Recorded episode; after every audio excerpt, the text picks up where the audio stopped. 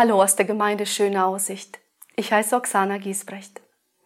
Wenn ich Sorgen habe, gehe ich vor den Spiegel und sage zu mir selbst, für diese schreckliche Sache, die mich so beunruhigt, gibt es keine Lösung. Sie ist besonders für Jesus Christus zu schwierig, um damit fertig zu werden. Und wenn ich das ausgesprochen habe, lache ich und schäme mich. Ja, diese Art Spiegeltherapie ist jemand nicht einfach so eingefallen. Sie, sie ist begründet auf biblischen Aussagen, die in Gottes Wort stehen. Und an eine Aussage möchte ich dich und mich heute erinnern. Die hat Apostel Paulus im Gefängnis geschrieben und er hatte wohl Sorgen. Aber er schreibt Folgendes in Philippa 4, 6 bis 7. Sorgt euch um nichts, sondern in allen Dingen lasst eure Bitten in Gebet und Flehen mit Danksagung vor Gott kund werden. Und der Friede Gottes, der höher ist als alle Vernunft, wird eure Herzen und Sinne in Christus Jesus bewahren. Paulus schrieb diese Verse mit, Verse mit Bedacht. Er reimte da ein paar Handlungen aufeinander und die möchte ich sehr gerne uns als ein kleines sorgenlos Rezept zusätzlich zu, dem, zu der Spiegeltherapie hier lassen. Zuerst steht da beten. Das ist der allgemeinste Begriff und bedeutet Anbetung, Verehrung. Also beten wir Gott an, treten in seine Gegenwart, loben ihn. Vielleicht singen wir dabei. Vielleicht erinnern wir uns an seine Namen. Er hat viele Namen. Und ähm, erzählen ihm, wie sehr wir ihn lieben und verehren. Und dann erst schütten wir unser Herz vor ihm aus und fliehen, flehen an, flehen an. Das ist so, ein, so eine Sache, wo ich mich ganz authentisch ihm hingeben kann und ihm meine Sorgen erzählen kann und Probleme. Paulus ermutigt uns dazu, tut es.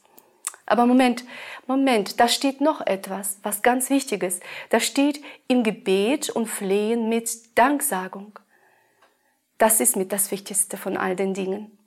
Ich glaube nicht, dass Paulus irgendwie ein Ritual einführen möchte, sondern er ist interessiert daran, dass wir lernen, zu Gott ohne Groll zu kommen.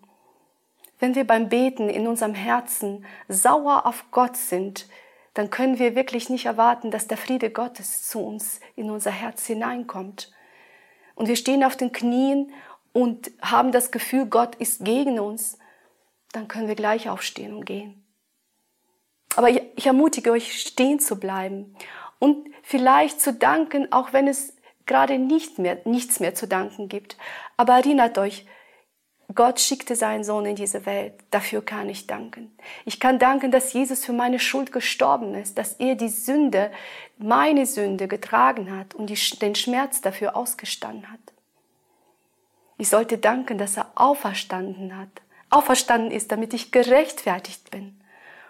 Und ich sollte mich erinnern, an all die Segnungen, die ich schon empfangen habe und auch dafür danken. Und so wird mein Herz und mein Verstand mit Danksagung überströmt. Und ich fokussiere mich auf ihn, auf Gott.